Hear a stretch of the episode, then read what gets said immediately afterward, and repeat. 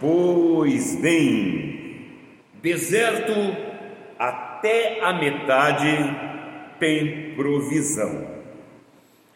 A partir da metade, a falta de comida, a falta de energia, falta de força, mas não pode haver falta de ânimo, porque já se pode ver o outro lado. Se necessário, terminamos engatinhando.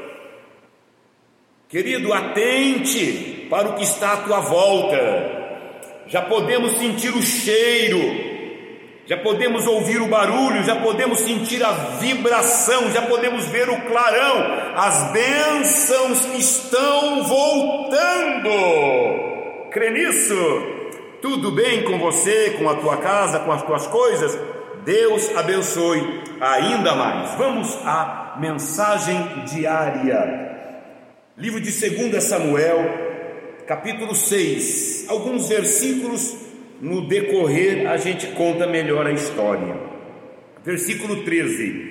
Aconteceu que quando levavam a arca do Senhor, é, tinham haviam dado seis passos, paravam e sacrificavam bois e carneiros cevados. E Davi saltava com todas as suas forças diante do Senhor.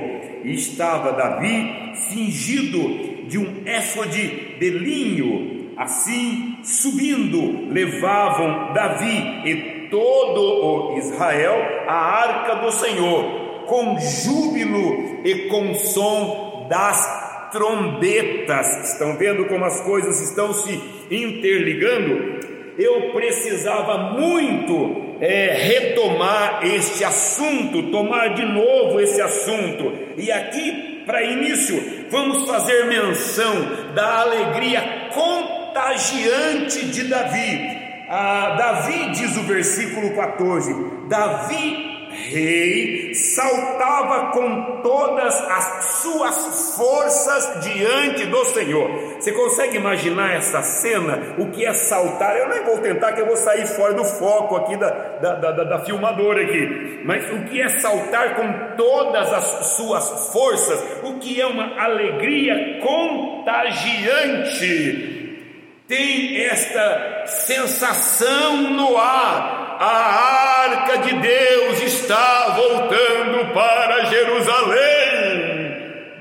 comemorar junto? Dá para ficar feliz? As coisas estão voltando, ainda que lentamente, ao seu devido lugar. Vamos falar da história, a fim de que extraiamos lição sobre a mesma. Versículo 2, que nós ainda não líamos, não lemos, vamos ler agora. E levantou-se Davi e partiu com todo o povo que tinha consigo, é, e levaram de Kiriat Jearim para Jerusalém a arca de Deus, sobre a qual se invoca o nome, o nome do Senhor dos Exércitos, que se assenta entre os querubins. Muito bem, Davi traçou um plano junto com todos os seus e desceram para esta localidade, foram para esta localidade, a fim de trazer para Jerusalém a arca do Senhor.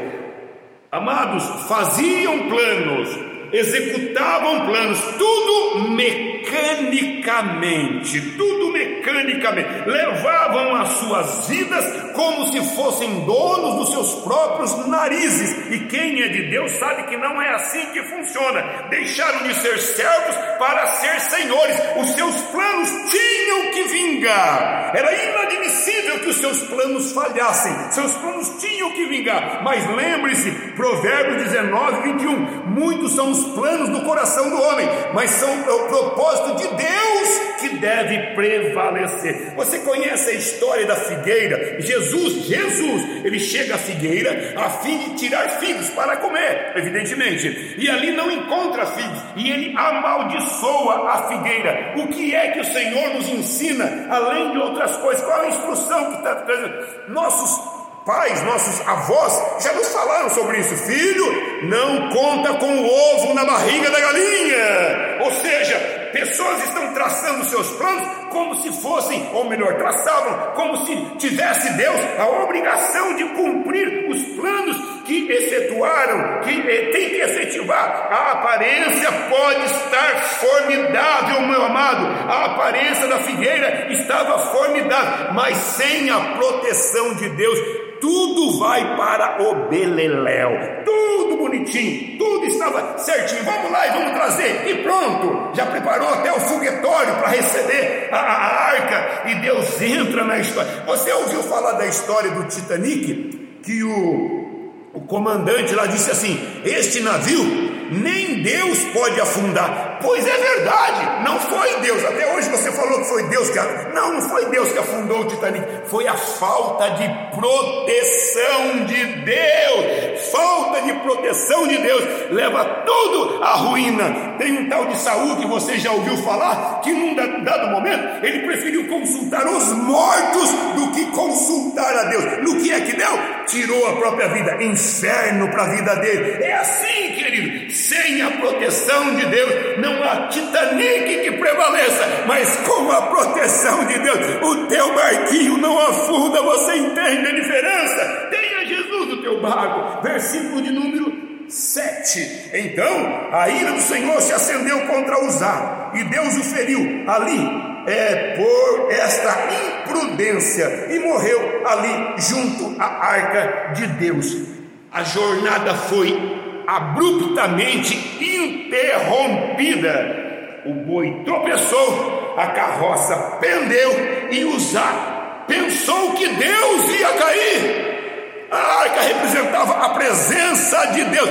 Uzá pensou que Deus ia cair. Não foi uma questão dele querer ajudar a Deus, foi uma questão dele querer salvar a Deus. Que absurdo! Em que as coisas estavam chegando? Você viu onde que as coisas chegaram? Precisavam ou não precisavam de um chacoalhão? Precisavam ou não precisavam de um chacoalhão? Deixa Deus sacudir, meu irmão. Ele tira o que não presta e só fica o que é bom. Deus está peneirando, versículo 11. E ficou a arca do Senhor em casa de Obededom, obtida por três meses. E abençoou o Senhor a casa de Obededom e toda a sua casa. Por um tempo, Deus foi cultuado em casa, como foi na casa de Obededom por três meses. Deus não deixou de abençoar, mas as pessoas deixaram de ser petulantes para serem folgados. Que coisa, duas coisas ruins. Obededon era um diácono, ele era um porteiro na igreja. Ele disse para Deus: Senhor, eu estou feliz, a minha casa é um refúgio de bênçãos, mas eu quero voltar a trabalhar, eu quero voltar a adorar em Jerusalém. Versículo 12 para encerrarmos. Versículo 12: Então avisaram a Davi, dizendo: Abençoa o Senhor a casa de Obededon e tudo quanto ele possui é por causa da arca, porque Deus está na casa dele. Foi, pois Davi trouxe a arca de Deus para cima é, da casa de Obededom para a cidade de Davi, a saber, Jerusalém, e feito fazendo isso com muita alegria, com muita alegria. Deus ouviu a oração de Davi, Deus ouviu a oração do povo, o seu furor se aplacou. O que está acontecendo é coisa de. Quero encerrar. Furor de Deus se aplacou. Vê se dá tempo aqui, ó. Livro de Salmos, capítulo 90, versículo 3. Volta-te para nós, Senhor. Até quando? Volta! aplaca-te para com os teus servos, sacia-nos na madrugada com a tua benignidade, para que nos regozijemos e que nos alegremos todos os dias. Alegra-nos os nossos dias é, que nos afligistes, pelos anos que servimos, Senhor. É, apareça a tua obra aos teus servos e a tua glória sobre os seus servos e seja sobre nós a graça do Senhor nosso Deus. Confirma sobre nós a obra das nossas mãos. Sim, confirma a obra das nossas mãos. Mudou a coisa, né? Antes tinha que acontecer, agora está pedindo Deus confirma a obra das minhas mãos. Deus é e continua sendo o Senhor. Como diz aquela canção, aconteça o que acontecer, Ele continua sendo Deus. Amém? Fica essa palavra no teu coração. Deus te abençoe. Boa quarta-feira, um, dois e tchau!